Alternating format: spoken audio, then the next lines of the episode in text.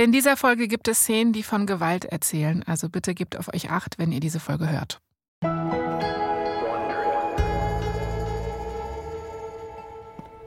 Es ist 2 Uhr morgens in einer Spätsommernacht im Jahr 2000. Eine ruhige Wohnstraße in Hornby Hills in der Nähe vom Sunset Boulevard. Die 19-jährige Paris steht vor einem fetten, schmiedeeisernen Tor. Dahinter ist ein zweieinhalb Hektar großes Anwesen. Paris greift das Tor und schüttelt daran. Es ist abgeschlossen, aber sie weiß, was sie zu tun hat. Sie klettert über das Tor. Oben angekommen, schaut sie runter.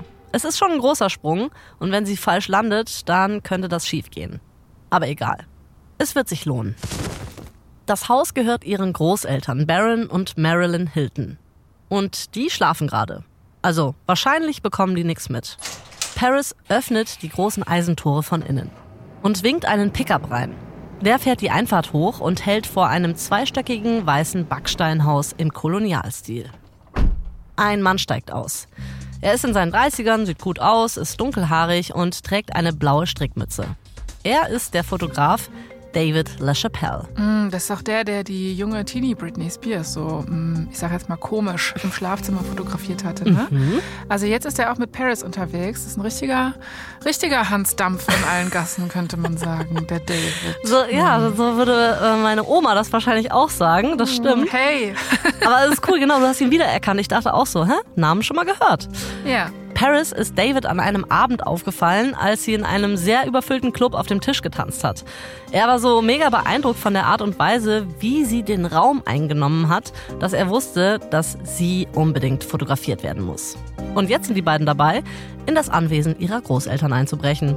Sie sind zwar erst im Garten, aber das reicht natürlich nicht. Sie wollen unerlaubt ins Haus. Paris dreht den Schlüssel im Schloss um, der Riegel schnappt auf und dann.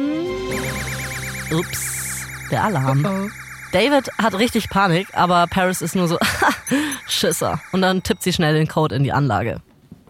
David schleppt seine Kameraausrüstung rein und guckt sich um.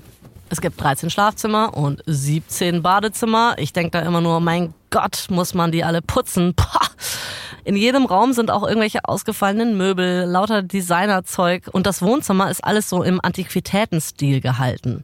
Paris sagt ihm, dass sie in diesem Zimmer immer Weihnachten feiern und David muss eigentlich gar nicht länger überlegen oder scouten. Er weiß, das hier ist der perfekte Ort, um Paris zu fotografieren. Das Zimmer schreit einfach altes Geld. old Money. Paris allerdings ist nicht so Old Money, also zumindest nicht heute. Sie trägt ihr blondes Haar so ein bisschen unordentlich, offen, so Rockstar-mäßig. Sie trägt rosa Lippenstift, ein sehr, sehr, sehr, sehr, sehr, sehr kurzes Röckchen aus Satin. Dazu passende rosa, fingerlose Handschuhe an den Händen. Und ihr Oberteil oh. ist eigentlich ähm, wenig Oberteil. Es ist so ein Netz-Tanktop und komplett durchsichtig.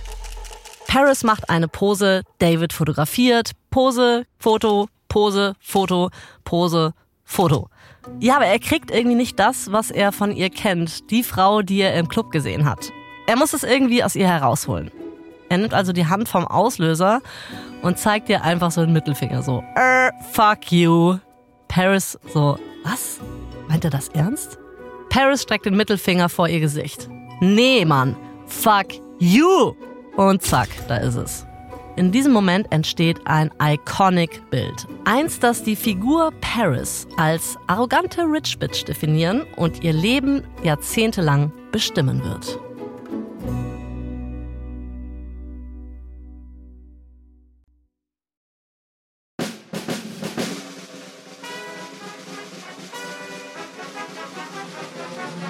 Ich bin Anna Bühler. Und ich bin Jasmin Polat. Und ihr hört verdammt berühmt von Wondery. In unserer letzten Folge ist Paris in mehreren, in Anführungszeichen, Schulen misshandelt worden.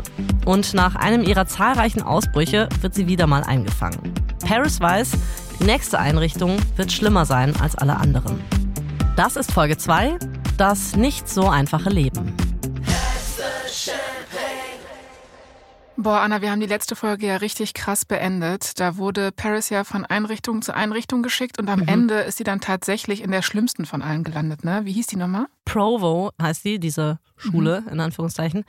Das stimmt. Und es geht jetzt auch nahtlos weiter von dem, was wir in der ersten Folge erzählt haben. Deswegen schicke ich jetzt direkt nochmal eine kurze Warnung raus an euch HörerInnen. Gleich geht es um körperliche und psychische Gewalt, die Paris erfährt. Es ist wirklich keine leichte Kost. Und wenn das für euch gerade ein belastendes Thema ist, dann schaltet jetzt vielleicht lieber aus oder spult vor. Es ist 1998 und Paris ist in Provo. Und da geht's wirklich nicht leicht zu. Sie schreibt in ihrem Buch zum Beispiel, dass sie sich nicht daran erinnern kann, je draußen gewesen zu sein. Es gibt auch keinen Unterricht eigentlich. Meistens sitzt sie auf einem Stuhl und guckt auf eine Wand. Wenn sie spricht oder sich bewegt, wird sie mit einem Lineal geschlagen. Teenies, die als aufmöpfig gelten, müssen im Gang auf Matratzen schlafen und werden regelmäßig von Mitarbeitenden angestoßen. Durchschlafen geht also gar nicht. Sie muss regelmäßig zu gynäkologischen Untersuchungen, die nur Schikane sind. Für jede kleinste Tätigkeit, Tür aufmachen, aufstehen, hinsetzen, aufs Klo gehen und so weiter, gibt es ganz strenge Regeln, die quasi unmöglich zu befolgen sind. Wenn man dagegen verstößt, dann wird man bestraft. Und das oft mit Isolationshaft. Paris beobachtet, wie das Personal ihre KlassenkameradInnen schlägt, manchmal sogar wirkt. Boah, Anna, das klingt ziemlich krass und sehr traumatisierend auf jeden Fall. Ja. Warum machen die das? Also ich finde das unglaublich, dass damit ja auch teilweise sogar noch Geld verdient wird. Also die kriegen ja Geld dafür, diese Einrichtung. Ja, es ist in meiner Welt also für mich unverständlich, nicht nachzuvollziehen, dass es sowas überhaupt gibt. Und was wir ja auch schon erwähnt haben, was unfassbar und unfassbar schwierig auch ist, ist ja, dass die Kinder mit ihren Eltern nicht richtig sprechen können, dass die Eltern auch so geimpft werden, so, ne? Eure Kinder mhm. lügen, wenn sie euch erzählen, dass sie hier misshandelt werden und sowas. Und deswegen spricht Paris dieses Thema vor ihren Eltern auch nicht an. Also tatsächlich wird es 20 Jahre dauern, bis sie sich jemandem anvertraut. Sie und ihre Klassenkameradinnen sind davon überzeugt, dass niemand ihnen glauben wird. Paris muss zusehen, wie viele der anderen Kinder an den Misshandlungen kaputt gehen und unter Beobachtung stehen, weil Suizidgefahr herrscht.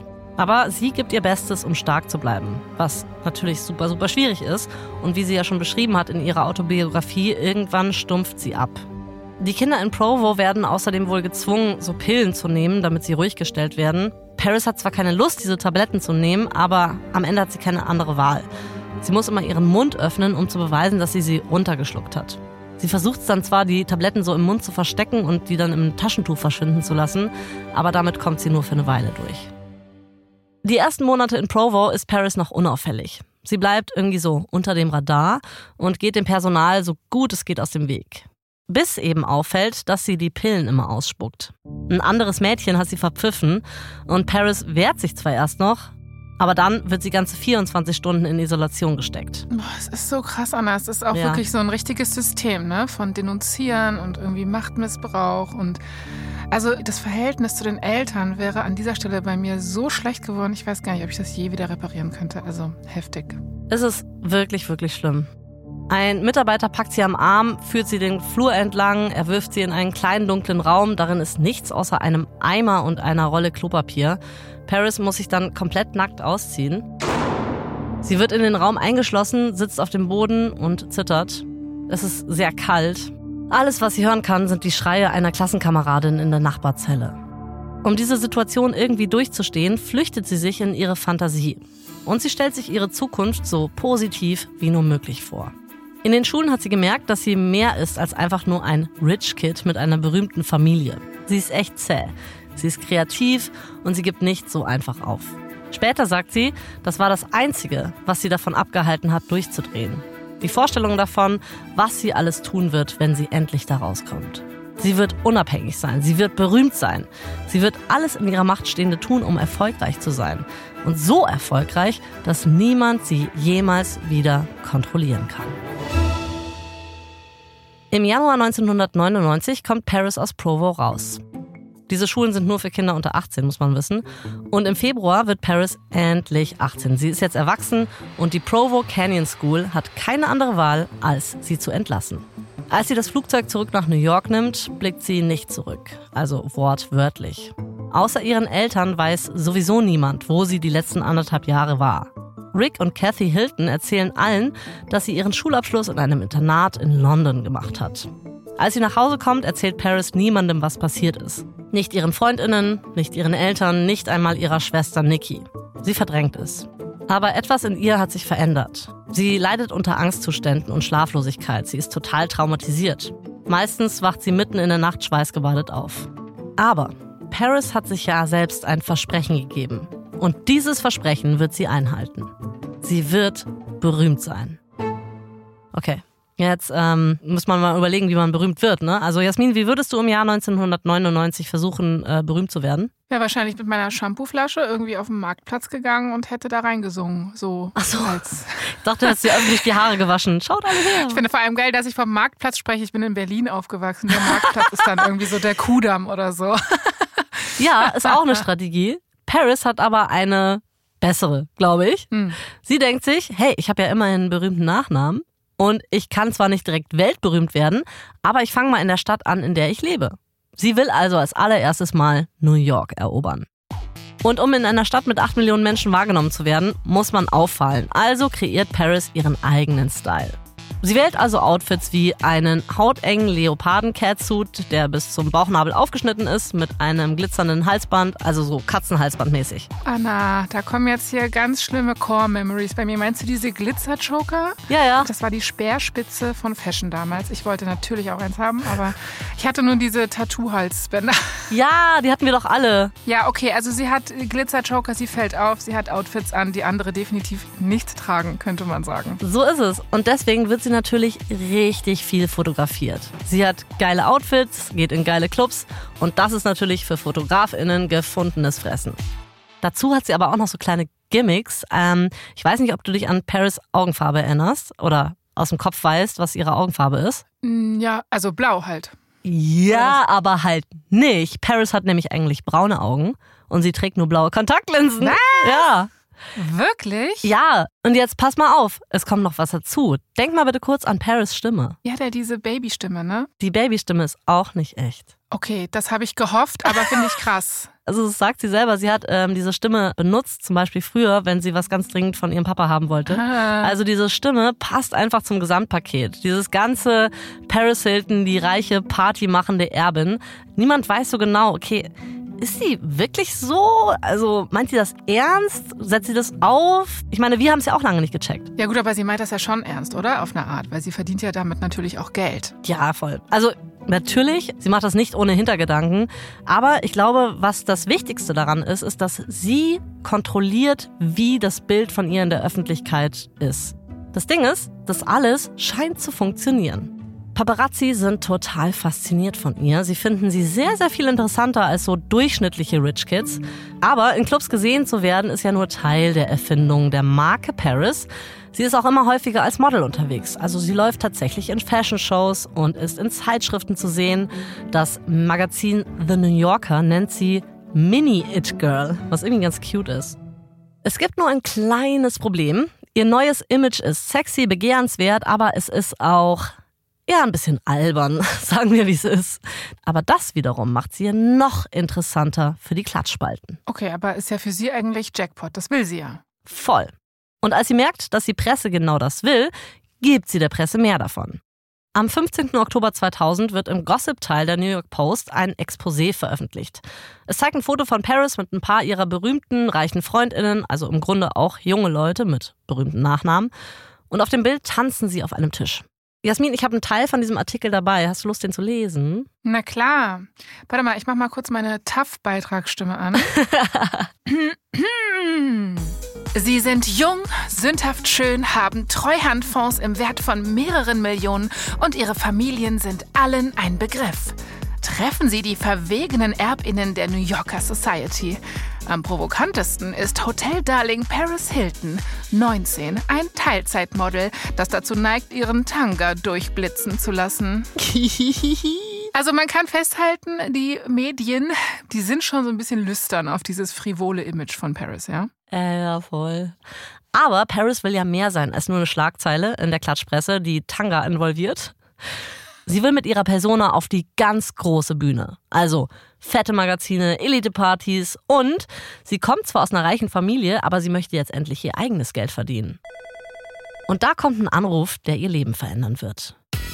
Erinnerst du dich an die Fotos, die sie mit David LaChapelle gemacht hat? Klar, hier, Mittelfinger in Omas Wohnzimmer war das. genau. Ja, frühe Agro-Berlin-Zeiten. Ja. Das ist ein altes Album von Agro Berlin, kennen viele nicht. Mittelfinger in Omas Wohnzimmer. Super. Oh ja, Mann. ein paar Wochen nachdem sie bei ihren Großeltern eingebrochen ist, ruft nämlich David an, um ihr eine sehr gute Nachricht zu überbringen. Er hat die Bilder an die Vanity Fair verkauft. Uh, Fotos von ihr und auch von Nikki, die hat David nämlich auch noch fotografiert, also ihre Schwester, die werden in der Ausgabe vom September 2000 erscheinen. Die Vanity Fair ist damals mega in. Ich meine, die ist heute noch ein Riesenmagazin. Jeder und jede Prominente landet an irgendeinem Punkt in der Karriere auf dem Cover. Zum Beispiel Charlize Theron, Natalie Portman, Kate Blanchett und, und, und, und. Für Paris ist es die Chance, auf die sie gewartet hat. Es ist das Ende des Sommers 2000. Paris nippt nervös am Eistee. Sie ist im Sommerhaus ihrer Familie in Southampton und sie wartet auf Besuch. Dann ruft die Wache vom Torhaus an. Nancy Joe Sales ist da. Ah, äh, ja, lassen Sie sie durch, sagt Paris. Nancy Joe ist eine der erfolgreichsten Autorinnen der Vanity Fair und sie ist hier, um die Story zu schreiben, die zu Davids Foto passt. Problemchen? Die Mutter ist auch im Raum, Kathy, und sie hat eine ganz andere Vorstellung von dem Bild, das Paris vermitteln soll. Sie möchte, dass die Welt ihre Tochter als eine Erbin der alten Schule sieht. Ist klar, ne? Hat sie gesehen, wie ihre Tochter rumläuft? ich habe das Gefühl, sie sieht ihre Tochter so gar nicht, ne? Ich habe das Gefühl, sie will ihre Tochter einfach auch nicht sehen. So. Mhm. Aber Kathy sieht ihre Hauptaufgabe darin, den Ruf und den Namen der Hiltons zu schützen, so, ne? Sie hat ja schon versucht, die Fotos aufzuhalten, das allerdings ohne Erfolg. Das heißt, das Einzige, was sie jetzt noch tun kann, ist zu versuchen, den Artikel zu kontrollieren. Und deshalb ist Paris auch so ein bisschen besorgt. Sie weiß, dass niemanden altes Geld oder altmodische Dinge interessieren, weil die Leute wollen neuen Stuff, was cool ist. Sie ist ja auch klug genug, um zu wissen, dass die Sorgen ihrer Mutter nicht ganz unbegründet sind, ja. Auf Davids Fotos sieht sie vielleicht wie eine verwöhnte Erbin aus, aber sie hat schon auch eine eigene Agenda. Sie will, dass Nancy Joe weiß, dass Paris auch Karriere machen will. Nancy setzt sich also zum Mittagessen hin. Aber bevor irgendjemand die richtige Gabel finden kann, fängt Nancy schon an. Also meine Frage wäre, ähm, stimmt es, dass Paris in den Moomba Club in der City gegangen ist und dabei Netzstrümpfe, ein durchsichtiges Unterhemd und einen Tanga getragen hat? Kathy schüttelt natürlich nur den Kopf so, äh, was? Nee, safe nicht. Meine Tochter weiß halt nicht mal, was ein Tanga ist. Sie ist ein bescheidenes Mädchen. So. Ich finde die Vorstellung so lustig. Würde einfach die Mutter von Paris Hilton sagen, safe nicht. nee, also äh, Little Kathy ist nicht Schauspielerin geworden. Naja. Es geht ja noch weiter. Pass auf. Kathy erzählt Nancy Joe, dass Paris so ein ganz ruhiges Mädchen ist, das gar nicht gerne im Rampenlicht steht. Paris sitzt dann daneben und widerspricht ihr überraschenderweise nicht. Aber sie erzählt Nancy auch, wie hart sie an ihrer Karriere arbeitet. Sie sagt zu Nancy, ja, die Leute denken, ich bin nur dieses Partygirl, aber das bin ich gar nicht. Ich gehe nicht nur auf Partys, ich wache morgens auf und gehe zu Castings. Nancy sagt dann, ja, richtig, du hast ja einen Film, der bald rauskommt, ne? Es ist ein Indie-Thriller namens Sweetie Pie. Es geht um so eine Gruppe wohlhabender Kinder in Südkalifornien, die eigentlich viel zu früh viel zu viel bekommen. Paris spielt da auf jeden Fall eine der Hauptcharaktere. Ach so, krass, das hat sie aber dann schon geschafft. Ja, warte, die Figur, die sie spielt, die stirbt leider in der Eröffnungsszene. Ah, äh, okay. well, anywho, es ist ihr richtiger erster Filmauftritt und es könnte ein kleiner Schritt auf dem Weg zum Ruhm sein. Paris hofft, dass diese Vanity Fair Artikel dabei helfen wird. Aber als Nancy dann mit Paris Freundinnen spricht, da ist das Bild, das sie zeichnen, nicht mehr so das der seriösen, aufstrebenden Karrierefrau. Ein Freund sagt zum Beispiel, dass Paris jede Nacht ausgehe, auf Tischen rumspringe und eigentlich nur nach Aufmerksamkeit suche. Ein anderer sagt, ja, es ist, als ob sie nur berühmt werden will, um die Vergangenheit auszulöschen, um jemand anderes zu werden. Ja, und wie sich herausstellt, ist das eine ziemlich spot-on-Beschreibung, oder? Von ihr. Mhm, so ist es. Aber trotzdem wird es Jahre dauern, bis das jemand weiß. Paris aber weiß nichts über diese Kommentare, also noch nicht. Sie freut sich total, dass das Magazin erscheint und als es rauskommt, ist sie begeistert. Sechs Hochglanzseiten sind ihr und ihrer Schwester gewidmet. Darunter das legendäre Bild von Paris, wie sie David den Mittelfinger zeigt. Und sie sieht verdammt gut aus. Und dann liest sie den Artikel, den Nancy Joe Sales dazu geschrieben hat. Jasmin, du weißt, was jetzt kommt. Bitte lesen Sie vor. Okay, also hier steht, eine Freundin beschreibt, wie sich Paris verhält, wenn sie ein Hotel der Familie betritt, zu dem ja auch das Waldorf Astoria gehört. Sie kommt zum Waldorf und schnipp, schnipp zum Empfangschef. Du, gib mir einen Schlüssel. Mit diesem Blick, als wäre sie Jaja Gabor oder so. Sie reißt ihnen den Schlüssel aus der Hand und sagt, sagen Sie ihnen, Sie sollen sofort den Zimmerservice hochschicken. Der Artikel kommt bei den Hiltons nicht so gut an. Also, erstmal sind Paris Eltern nicht glücklich. Die Autorin von der Vanity Fair war ja extra bei Paris, um sie zu interviewen und Kathy saß ja sogar daneben, damit sie schön reingrätschen kann, wenn Paris was sagt, was sie als verzogene Erbin dastehen lässt. Das, was da steht, ist nicht das, was Kathy der Reporterin erzählt hat. Fix. Paris ist auch enttäuscht. Sie wollte bei der Reporterin ihre Agenda pushen und klar machen, dass sie eben nicht nur das Partygirl ist, sondern auch Karriere machen will. Und die Großeltern von Paris, also Baron und Marilyn, die sind noch enttäuschter, weil bei denen wurde eingebrochen. Paris andere Großmutter, Big Cathy, ist total begeistert. Klar, das ist ja die positive im Bunde, ne? Wir wissen es noch. Mhm. Die denkt auch, Any press is good press, Hauptsache auffallen. Alles, was sie sieht, ist ihre Enkelin in der Vanity Fair. Also Big Cathy ist wirklich Feminist Icon, könnte man sagen. ja, ich mag die auch immer mehr. Paris fängt an, das auch so zu sehen wie Big Cathy. Klar, was bleibt ihr anderes übrig, ne? Die Vanity Fair hat zwar nicht viel über ihre Karriere veröffentlicht, aber immerhin ist sie in einem Magazin, was US-weit verkauft wird. Jetzt muss sie sich nur noch zurücklehnen und darauf warten, dass die Welt von ihr Notiz nimmt. Und tatsächlich, der Artikel gibt ihr in New York mehr Einfluss. Also im Sinne von, sie ist immer öfter in den Klatschspalten und bekommt bessere Plätze auf der New York Fashion Week.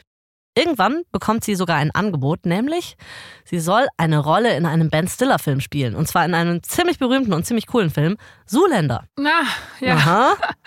Wen spielt sie da? Äh, sich selbst. Ach so, okay.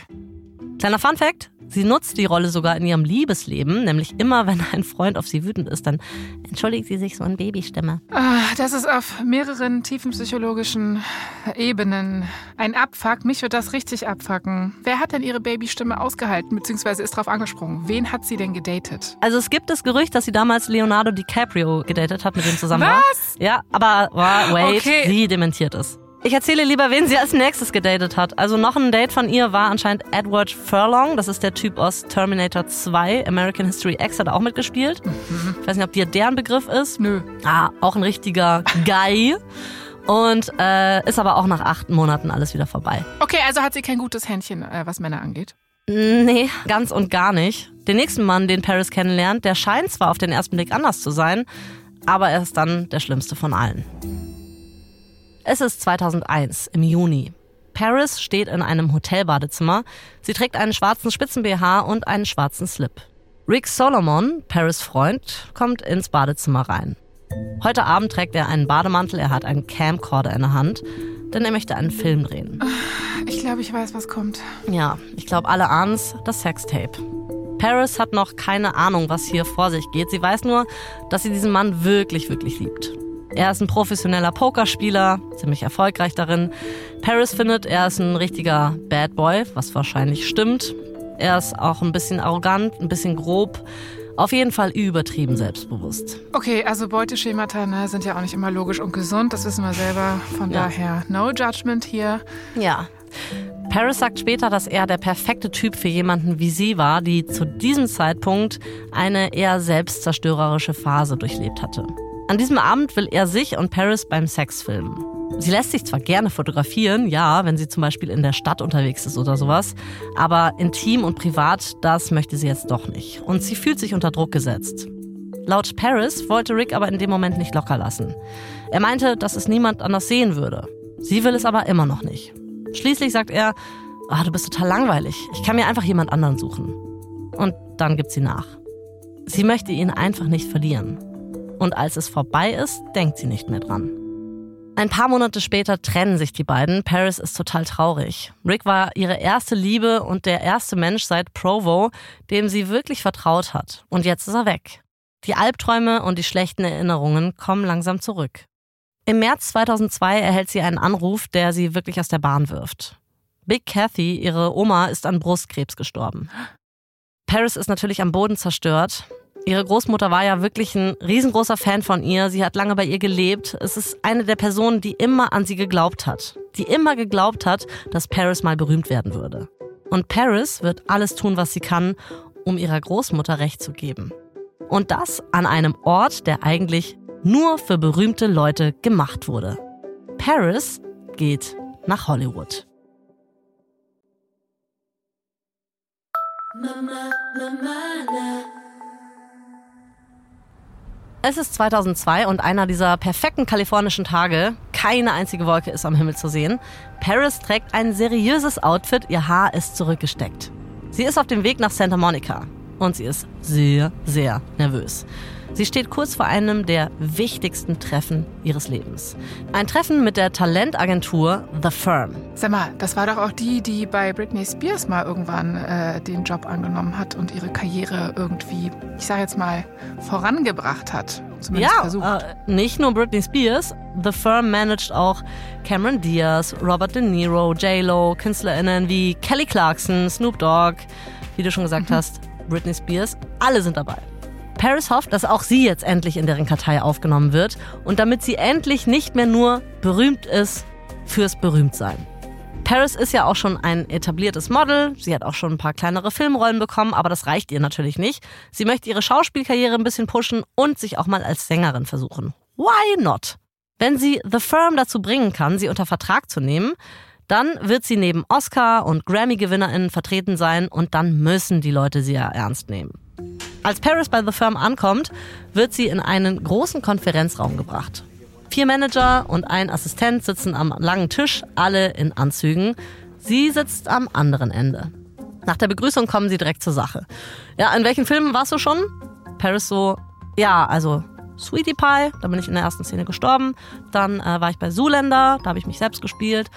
Die Typen sind irgendwie underwhelmed. Aber dann steht der Mann, der das Meeting leitet, auf und sagt sowas wie, ja, es war mir eine Freude, dich kennenzulernen, Paris. Und Paris denkt, das war's jetzt. Aber dann sagt er, wir werden einen Vertrag aufsetzen. Oh. Paris kommt also aus diesem Meeting raus und sie fühlt sich richtig gut. Endlich startet ein neuer Abschnitt in ihrem Leben. Aber dann vergeht die Zeit und irgendwie hört sie nichts mehr von The Firm. Irgendwann erst klingelt ihr Telefon. Sie schaut drauf und sieht, dass Jason Moore anruft. Jason ist ungefähr so alt wie Paris. Er kommt also frisch von der Filmschule, ist noch ehrgeizig, genau wie sie.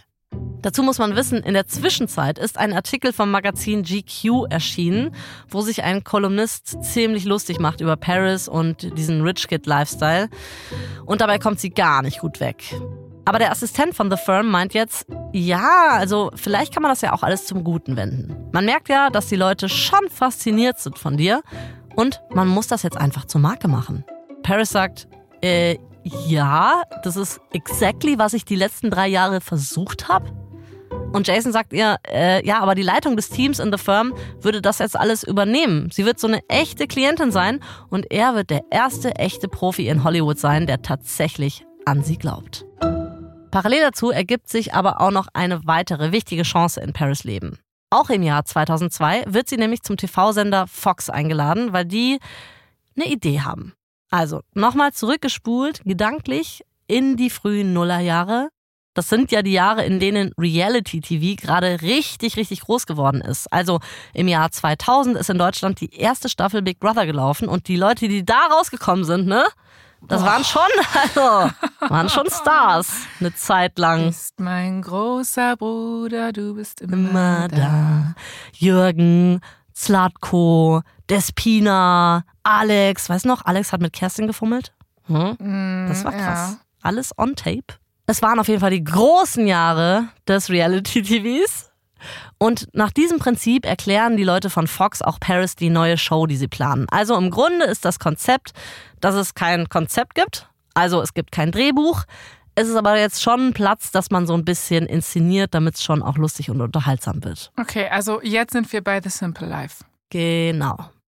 Paris findet das Konzept spannend, weil das ist ja im Grunde so. Sie, ein übertrieben schrullig gespieltes Stadtmädchen, zieht auf einen Bauernhof, sie muss da Kühe melken, Mist schaufeln, Heuballen schnüren, was auch immer man alles auf dem Bauernhof macht. Das aber real. Also es gibt kein Handy, es gibt keine Kreditkarten, es gibt keine schicken Autos, es gibt niemanden, der für sie den Mist schaufelt. Das muss alles sie machen. Für Paris ist die Sache eigentlich klar. Ne? Sie kann eine Sendung im nationalen Fernsehen haben und diese Sendung will sie auch, egal wie viel Mist in dieser Sache involviert ist. Aber jetzt kommt der Knackpunkt. Paris soll einen Co-Star finden. Die Sendung bekommt nämlich kein grünes Licht, wenn nur Paris alleine mitmacht. Und jetzt soll sie mal nachdenken, wer das sein könnte. Ah, Paris denkt mal laut. Also, ähm, ja klar, wie wär's mit ihrer Schwester Nikki? Die Führungskräfte bei Fox sagen, cool, super Idee, zwei Hiltons, die Kuhmist schaufeln, sind wir dabei. Aber Nikki hat keinen Bock. Sie will eher die classy Modelschwester sein und sich nicht lächerlich machen. Auch irgendwie verständlich, ne? Hm, ja. Paris macht aber weiter. Sie versucht, Fox davon zu überzeugen, die Sendung doch nur mit ihr zu machen. Aber das Studio ist hart, meint, mm -mm, zu zweit ist lustiger. Jetzt stelle ich mir vor, wie Paris so ihr Klapphandy aufklappt und in ihren Kontakteliste scrollt, welche ihrer Freundinnen vielleicht bereit wären, so frauentauschmäßig mal ein ganz anderes, nicht so glamouröses Leben zu führen. Hm, da ist Kimberly Stewart, das ist die Tochter von Rod Stewart. Die hat nicht so viel zu tun. Die vielleicht? Jasmin, wollen wir ein kleines Roleplay machen? Ich bin Paris. Sehr gerne, Anna. Hey, Paris. Hey, Kim. Äh, du, ich wollte dich fragen, ob du mit mir auf eine Farm ziehst? Auf eine Farm? Okay, äh, euer neues Hotel heißt so, oder was? Was? Eine richtige Farm? Aha. Äh, nee, lass mal. Hm, scheiße, okay. Das ging nicht so wie gedacht. Äh, scroll ich mal weiter. Scroll, scroll, scroll. Ah! Casey Johnson, das ist die Johnson Johnson Erbin. Mm. Hey Paris. Uh, hey Casey, um, ich wollte dich fragen, ob du mit mir auf eine Farm ziehst. Eine Farm? Wieso? Was gibt's denn da? Neue Rohstoffe für unsere Cremes? Ach nee. Ja, äh, nee, dann natürlich nicht. Ah. Scrollen, scrollen, scrollen. Ah, ich hab's. Hey Paris. Uh, hey Nicole Richie, die berühmte Tochter des Sängers Lionel Richie. Um, ich wollte dich fragen, ob du mit mir auf eine Farm ziehst. Hm, vielleicht. Und Paris sagt so, bitte sag ja, du bist meine beste Freundin und die einzige, mit der ich mir vorstellen kann, das zu machen. Meanwhile hat sie gerade drei andere Leute gefragt, oder? Egal. Ich habe ehrlich gesagt keine Ahnung, wie diese Konversation genau gelaufen ist, aber Paris und Nicole sind schon sehr lange sehr eng befreundet, also eigentlich seit sie Babys sind. Und Nicole sagt ja und Paris ist begeistert. Sie bekommt bald ihre eigene Show also ihre eigene Show mit Nicole Ritchie. Jetzt muss Paris nur noch sicherstellen, dass diese Show wirklich, wirklich gut wird. Es ist der 2. Mai 2003 und Paris ist auf dem Weg zum Flughafen. Die Kameras dokumentieren jede ihrer Bewegungen. Sie steckt von Kopf bis Fuß in Designerklamotten. Ihr hautenges Dior-Kleid passt zu ihrem Dior-Gepäck. Auch Nicole fangen die Kameras ein. Sie hat Louis Vuitton-Gepäck, falls es dich interessiert. Mhm. Und die beiden steigen in einen Privatjet, machen sich da so ein bisschen bequem. Paris Hündchen Tinkerbell, das ist so ein kleiner Chihuahua, den hat sie natürlich auch dabei. Tinkerbell trägt ein lila Kleid mit einem rosafarbenen Federkragen. Vermutlich hat sie auch ein Hundehandtäschchen von Dior. Ich habe es nicht doppelt gecheckt, aber ich kann es mir vorstellen. Oh Mann, das ist alles so richtig geil, so postapokalyptisch, kapitalistisch, diese Bilder, die du zeichnest, Anna. Man könnte sich das wirklich nicht ausdenken, Anna. Ne? Also so das ein ist Hund so. in dem rosafarbenen Federkragen. da würde man immer sagen, völlig übertrieben, aber es ist einfach so. Ja. Paris weiß noch nicht genau, wo Fox sie hinfliegt, aber sie weiß, wenn sie aus diesem Privatjet aussteigt, ist das Glamour-Leben vorbei. Nach der Landung laden sie ihre schicken Täschchen in einen alten blauen Pickup und fahren in die Ozark Mountains in eine kleine Stadt namens Altus in Arkansas. Damals 817 EinwohnerInnen. Okay, das ist echt wenig. das ist klein. Sie ziehen bei der Familie Ledding ein. Ich habe dir mal einen Ausschnitt aus der Show mitgebracht. Also, sie haben da Langeweile und überlegen, was sie jetzt machen sollen. What? That people hang out at Walmart. Why? I don't What know. is Walmart? It's like they sell wall stuff? No. What is it? It's like uh, Ja, genau. Bei Walmart gibt es alles für Wände, für Walls, ja. Aber ich, ich es ist schon lustig, wenn man es auch nochmal so Das ist schon sieht. ein bisschen witzig. Also es ist so dämlich und es ist, also das können die nicht ernst meinen. Sorry, so weltfremd kann man nicht sein. Ich meine, selbst in Deutschland weiß man, dass es einen Walmart gibt. Aber man muss echt sagen, Paris hat Talent für so eine richtig trockene und wie ich finde, lustige Situationskomik. Also die Familie, bei der sie wohnen, die findet sie auch sehr, sehr lustig, sehr, sehr funny und das Produzententeam auch.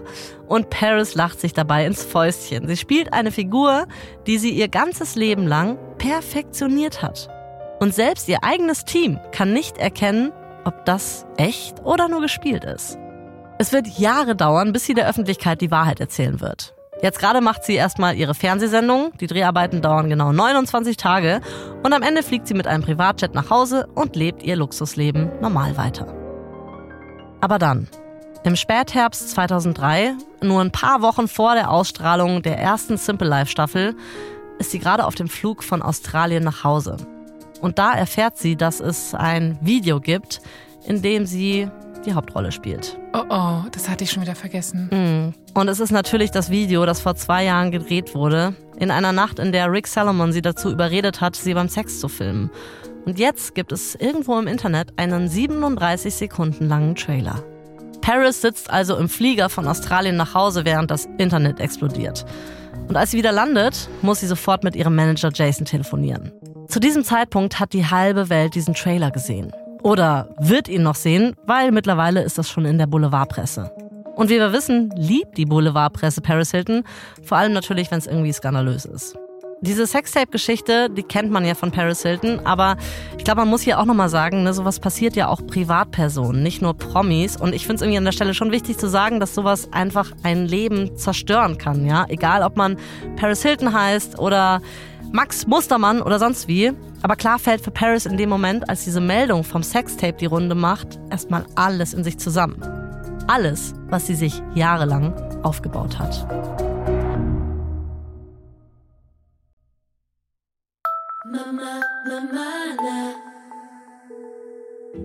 Kurz nachdem der Sextape-Teaser rauskommt, ruft Paris ihren Ex-Freund an, Rick Salomon. So wie es in ihrer Biografie beschrieben ist, ist der aber eiskalt. Sie meint nur, bitte, bitte macht es nicht. Aber er sei distanziert gewesen und habe gemeint, es sei eh zu spät. Das Ding ist schon da draußen. Er könne damit machen, was er wolle, so in die Richtung. Boah, Alter, der Typ ist, mhm. der ist schlimm. Ich hoffe, man hat danach nie wieder was von dem gehört und der hat irgendwie ganz oft beim Poker verloren. In der Öffentlichkeit ist seine Version der Story übrigens, sein Mitbewohner Don habe das Tape geklaut und dann verkauft. Mhm. Also mhm. im Grunde auch er sei ein Opfer, klar. klar. Aber wenn es jetzt schon mal draußen sei, dann will er wenigstens daran verdienen. Sein Plan ist also wohl damals schon, dass er das Tape in ganzer Länge auf seiner eigenen Pornoseite veröffentlichen will. Und diesen Plan kennt auch Paris. Und wen wundert's, ihr geht es damit zu dieser Zeit richtig, richtig mies.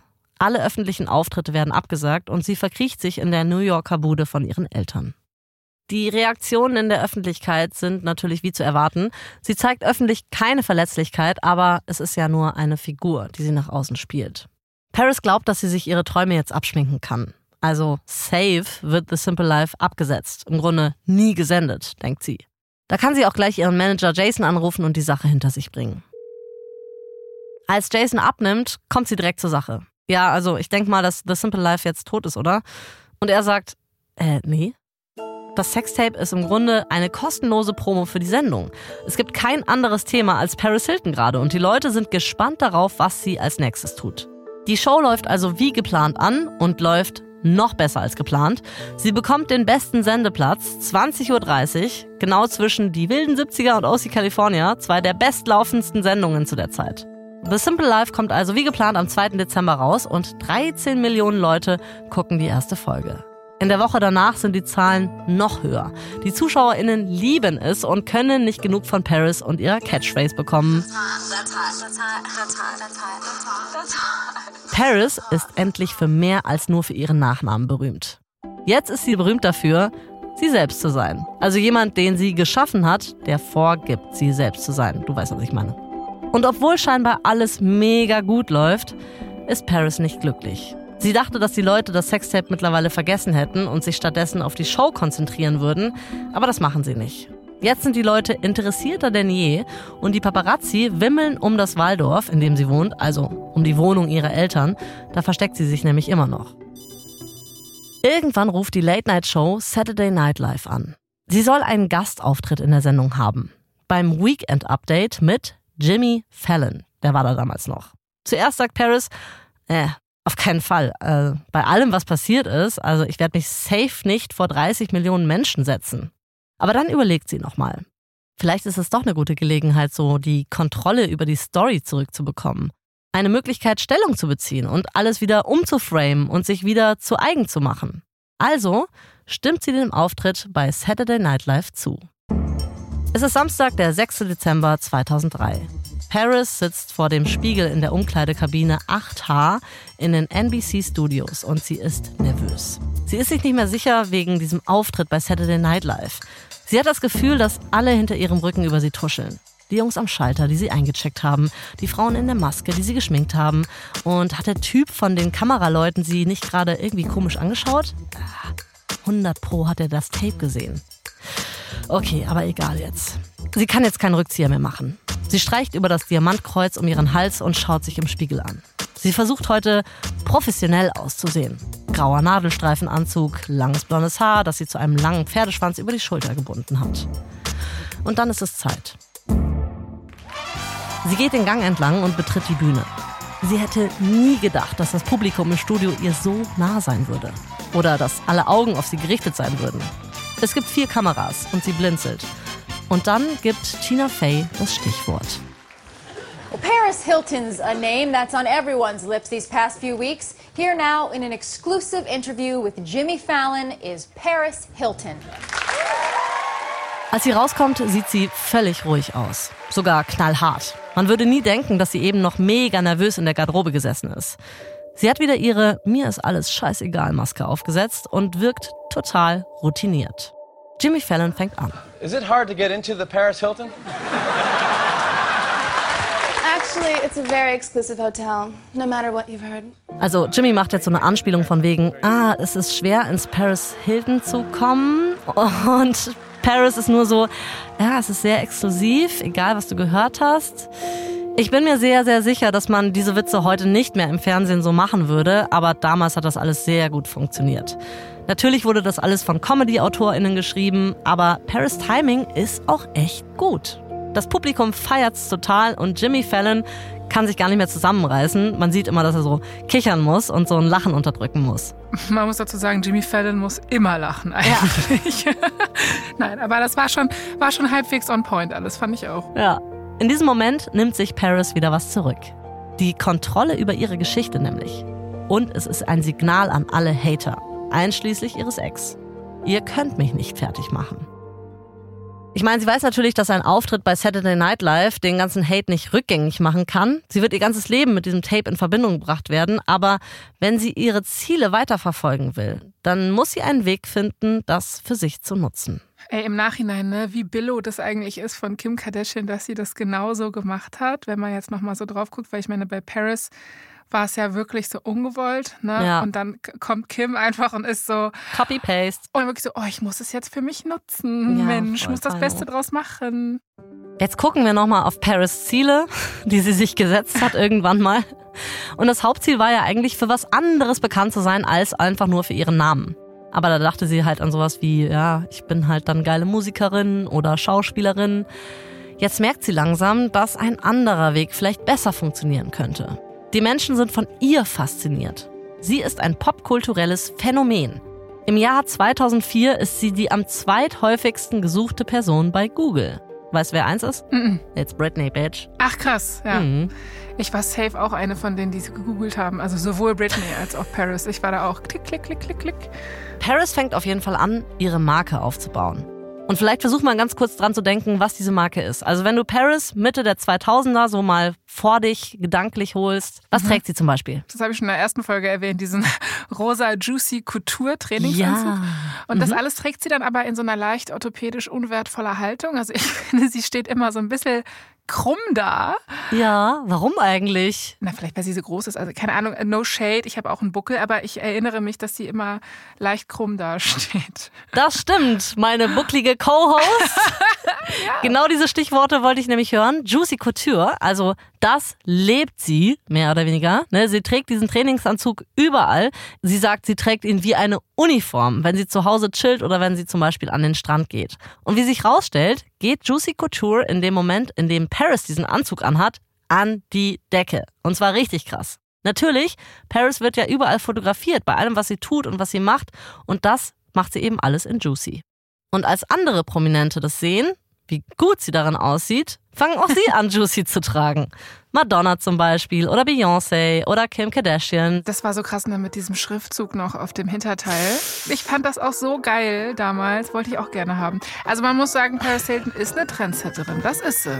Das ist sie auf jeden Fall. Und für Juicy Couture wird das Ganze richtig, richtig lohnenswert. Juicy Couture wird nämlich für 226 Millionen Dollar verkauft. Und ich könnte mir vorstellen, dass die inoffizielle Werbung von Paris Hilton da ein bisschen mitgeholfen hat. Hat Paris da eigentlich irgendwas von abbekommen, so geldmäßig? Gab es da irgendeinen Deal? Anscheinend nicht. Aber es ist der Anfang von was Großem. Sie ahnt natürlich, dass es auch für sie Asche bedeuten kann. Wenn die Leute so sehr an was interessiert sind, dass dieses mittlerweile 226 Millionen Dollar wert ist, wie wäre es, wenn sie beim nächsten Mal auch ein Stück davon abbekommt?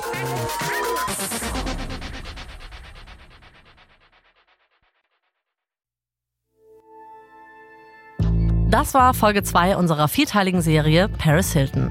In der nächsten Folge ist Paris so erfolgreich wie nie, aber sie begeht einen Fehltritt, der sie sogar ins Gefängnis bringt. Hier noch ein kurzer Hinweis zu den Szenen in diesem Podcast. In den meisten Fällen wissen wir zwar nicht genau, was gesagt wurde, aber unsere Geschichte basiert auf echten Tatsachen und tiefen Recherchen. Wir nutzen viele Quellen bei der Recherche für unsere Stories. Die Vanity Fair und die New York Times zum Beispiel.